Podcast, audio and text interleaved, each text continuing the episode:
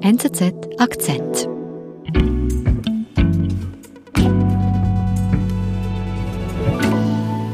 Robin ist bei uns im Studio, zurück aus dem FKK-Urlaub. Angezogen.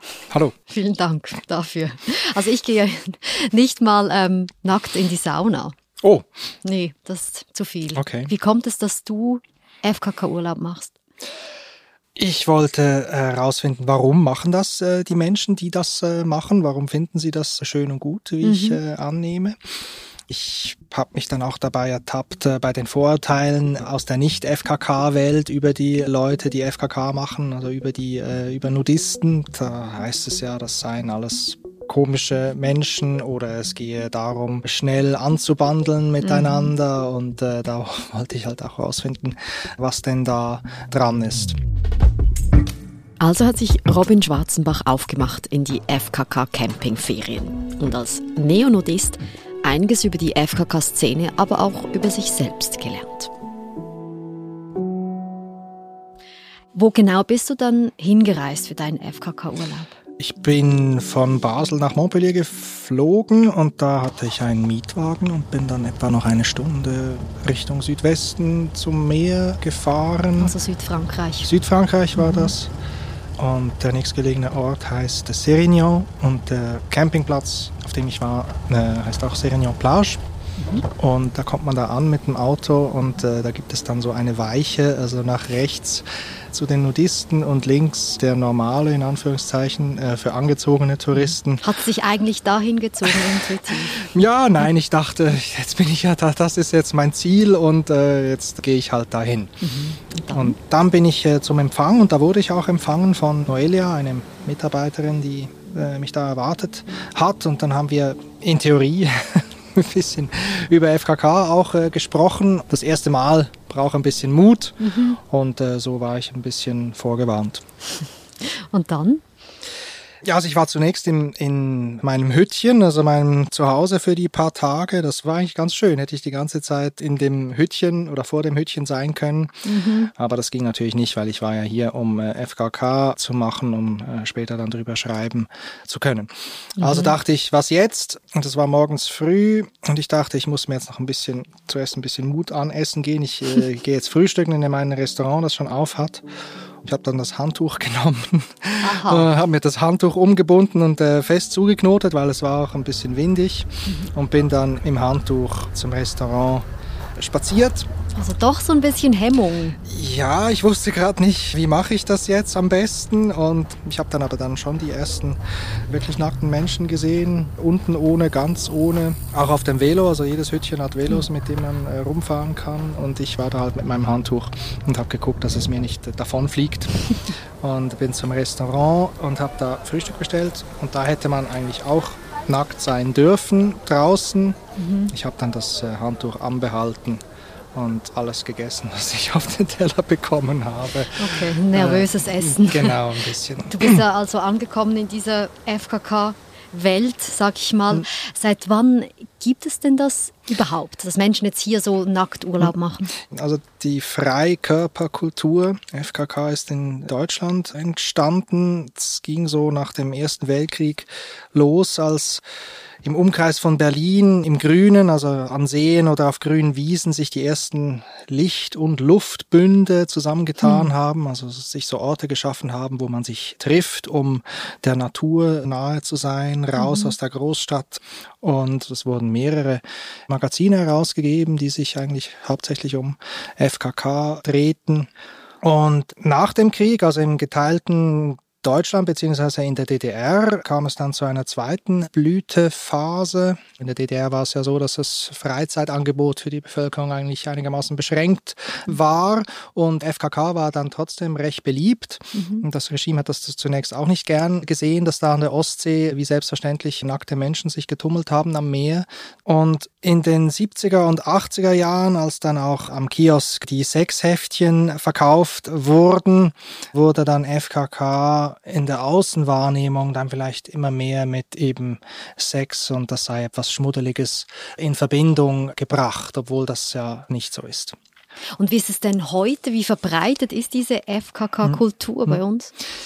Ich glaube, man kann immer noch sagen, dass die, die Deutschen, und das war auch in Frankreich so, eine wichtige Gruppe sind von Gästen. Und in der Schweiz ist es so, dass FKK eher ein Nischendasein fristet. Also es gibt die Orte, wo man hingehen kann, um FKK zu machen, an Seen oder an Flüssen, mhm. aber glaube ich weniger ausgeprägt als in Deutschland. Ja. Und jetzt bist du da also in Südfrankreich äh, im Camping, im Restaurant mit deinem Handtuch noch. Was hast du danach gemacht? Tja, dann bin ich zurückspaziert und dann dachte ich, okay, nächste Station ist der, der Swimmingpool. Und vor dem Swimmingpool war ein Tor und an dem Tor war eine Tafel, wo drauf stand, dass man hier also nicht fotografieren dürfe und also Handyverbot und auch Tabletverbot. Mhm. Und für mich war dann klar, okay, das ist jetzt der Moment, wo das Handtuch runter muss, weil alle anderen auch da nackt sind. Und da habe ich halt kurz ja, meinen Mut äh, zusammengenommen und dann das Handtuch so locker wie möglich über die Schulter gelegt und bin dann da rein spaziert. Wie hast du dich da gefühlt? Ja, es war luftig, also ungewohnt. Also normalerweise, wenn man schwimmen geht, da spürt man ja die Badehose und da war halt plötzlich nichts mehr. Und dann war ich halt dann da und war einer von ganz vielen nackten Menschen, die aber für sie war das ganz normal und die lagen halt am Pool oder waren zum Teil noch im Pool drin. Mhm. Und hast ich, du dich da dann auch hingelegt? Oder? Ich habe mich, ich habe dann einen äh, Liegestuhl genommen und dann lag ich dann so da in meinem Liegestuhl und man macht sich dann schon seine äh, Gedanken auch über sich selbst, habe mich dann selbst ein bisschen angeschaut. Mhm. Also im Liegen geht es ja noch, aber ich dachte im, im Stehen äh, könnte mein Bauch ein bisschen weniger sein. Obwohl eigentlich die anderen, die meisten hatten schon ein bisschen mehr auf den Rippen und trotzdem kam ich ein bisschen ins Grübeln und habe mich auch da schon beim Gedanken ertappt, ich sollte vielleicht auch später ein bisschen mehr Sport machen. Also du liegst schon da, du beobachtest dich und die anderen und du wertest aber auch. Ja, also eigentlich ist mit mir genau das passiert, was eigentlich nicht passieren sollte, wenn man FKK macht, weil es sind ja alle gleich mit ihren äh, körperlichen Unvollkommenheiten mhm. und man mhm. sollte eigentlich respektvoll mit sich, aber auch mit anderen sein oder, oder sich so wahrnehmen. Und bei mir ging das erstmal los mit Kritik am eigenen Körper. Mhm. Wie alt sind denn die Menschen, die, die dort sind mit dir in diesem FKK-Camping? Die meisten waren schon eher ältere äh, Leute, also 70 aufwärts würde ich schätzen. Mhm. Es gab ein paar wenige Eltern mit kleinen Kindern. Mhm. Teenager nicht so, die mögen es offenbar dann nicht so mit ihren Eltern FKK-Urlaub äh, zu machen. Mhm. Und später, wenn dann die Kinder größer sind, kommen die Eltern dann vielleicht wieder. Mhm. Und was hast du denn da jetzt so gemacht, wenn du die Menschen beobachtest und dich selbst beobachtest? Ja, also ich habe mir dann schon gedacht, ich müsste jetzt eigentlich mit dem einen oder der anderen äh, sprechen, weil ich ja auch herausfinden möchte, warum diese Menschen FKK-Urlaub machen, also warum, mhm. sie, warum sie hier sind, warum sie das toll finden, was macht FKK aus. Mhm. Aber ich war mir selber noch etwas äh, unwohl, ähm, ich wollte auch nicht äh, stören mhm. und ja, habe das dann auf später verschoben. Und was hast du dann gemacht? Ja, kurze Zeit später hatte ich dann schon wieder Hunger und äh, wie es sich für einen guten Campingplatz gehört, gibt es da auch einen Laden, äh, wo man Lebensmittel einkaufen kann für zu Hause. Und da bin ich dann auch hin und mhm. tatsächlich haben, sind da die Leute, die da, die anderen, die da einkaufen waren, die, die waren auch nackt. Äh, ich habe mich das nicht getraut. Ich hatte mein Handtuch dann wieder um mhm. und andere Kunden waren da ganz selbstverständlich und haben nichts anderes getragen als das Einkaufskörbchen. Und äh, das ist halt so.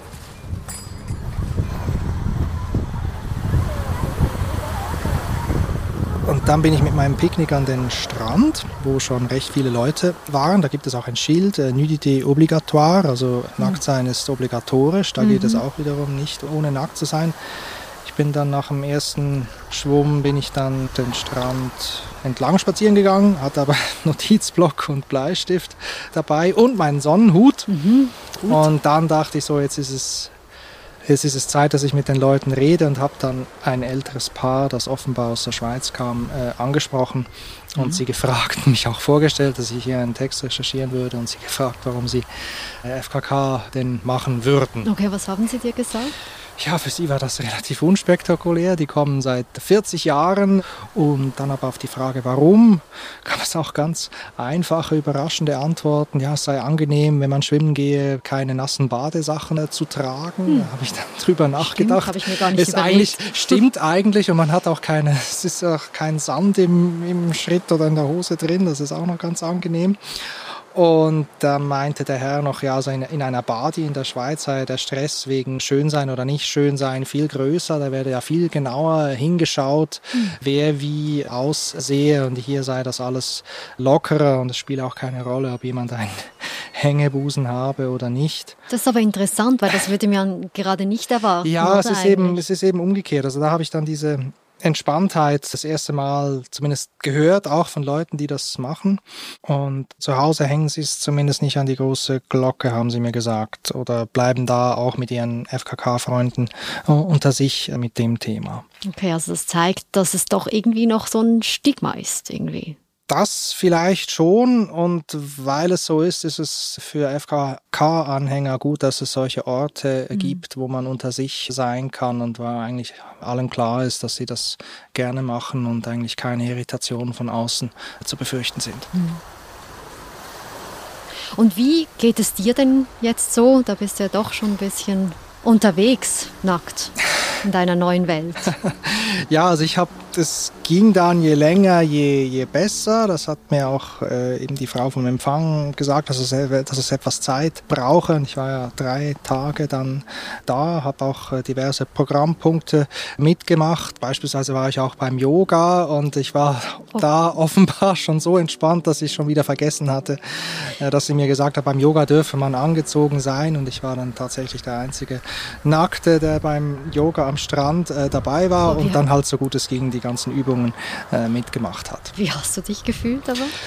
Ja, wiederum äh, luftig und befreit und gut, Yoga ist eh nicht meine Stärke, aber Aber es war mir, ich fand es lustig, aber es war mir dann auch egal, dass ich jetzt vergessen ha äh, hatte, dass man da auch angezogen äh, hinkommen dürfe. Also es zeigt dann schon, dass du dich ans Nacktsein gewöhnt hast, oder? Ja, offensichtlich. Und es ging ja dann auch noch weiter. Also es gab da jeden Tag eine Beachvolleyballgruppe, die sich getroffen hat zum Beachvolleyball spielen. Und da habe ich auch mitgemacht, ganz nackt. Da war ich auch mhm. nicht der Einzige, der komplett nackt war. Das geht auch, kann man gut Beachvolleyball spielen. Und es war äh, ja selbstverständlich. Und ja, mit diesem Gefühl bin ich dann auch nach drei Tagen, als dann der Aufenthalt vorbei war, auch wieder nach Hause gegangen. Du hast also offenbar deine Hemmungen fallen lassen können in diesen drei Tagen. Was hast du sonst noch für Erfahrungen mitgenommen? Also verstehst du jetzt, warum die Menschen FKK gerne machen? Ich verstehe es, glaube ich, ein bisschen besser, weil die Leute, die FKK äh, machen, sagen ja von sich, man bringe einander besonderen Respekt entgegen weil ja alle nackt sein und alle verletzlich äh, sein und äh, mhm. äh, man, man möchte da besonders empathisch auch äh, miteinander. Also es ist ja schon noch interessant. Also Nudisten untereinander in an dem Ort, an dem sie sind, äh, sie nehmen sich so, wie sie sind, äh, Schönheit oder Unvollkommenheit hin oder her. Und in unserer Welt, da beobachten wir uns gegenseitig, aber auch uns selber ja eigentlich die ganze Zeit. Und man wertet und bewertet äh, sich und andere. Und äh, das kann schon ein Stress sein. Mhm. Und was äh, hat sich denn das jetzt bei dir ein bisschen verändert? Also bist du weniger selbstkritisch mit dir und deinen, sag jetzt mal, Problemzonen? Ja, das wäre, das wäre schön. Äh, also eigentlich sollte ich das jetzt alles äh, mitnehmen können, diese Gelassenheit. Mhm. Aber ich bewege mich ja seither wieder im Nicht-FKK-Bereich und seit ich zurück bin, spiele ich auch selber wieder Beachvolleyball angezogen, weil ich mir ja vorgenommen habe, ein bisschen mehr Sport zu machen. Und eigentlich ist ja das, weshalb man sich nicht unter Druck setzen sollte, wenn man den FKK-Geist komplett äh, verinnerlicht hätte und mitnehmen würde in die Nicht-FKK-Welt. Und bei mir ist das eben nicht so. Robin, hast du schon wieder gebucht für den nächsten Sommer? Ich habe nicht, nein, ich habe nicht gebucht. Ich habe noch keine Pläne für den nächsten Sommer. Es wird wahrscheinlich kein FKK-Aufenthalt sein. Okay. Vielen Dank, dass du aber uns von deinen Erfahrungen berichtet hast. Gern geschehen. Vielen Dank auch. Das war unser Akzent. Produzent dieser Folge ist Sebastian Panholzer. Ich bin Nadine Landert. Bis bald.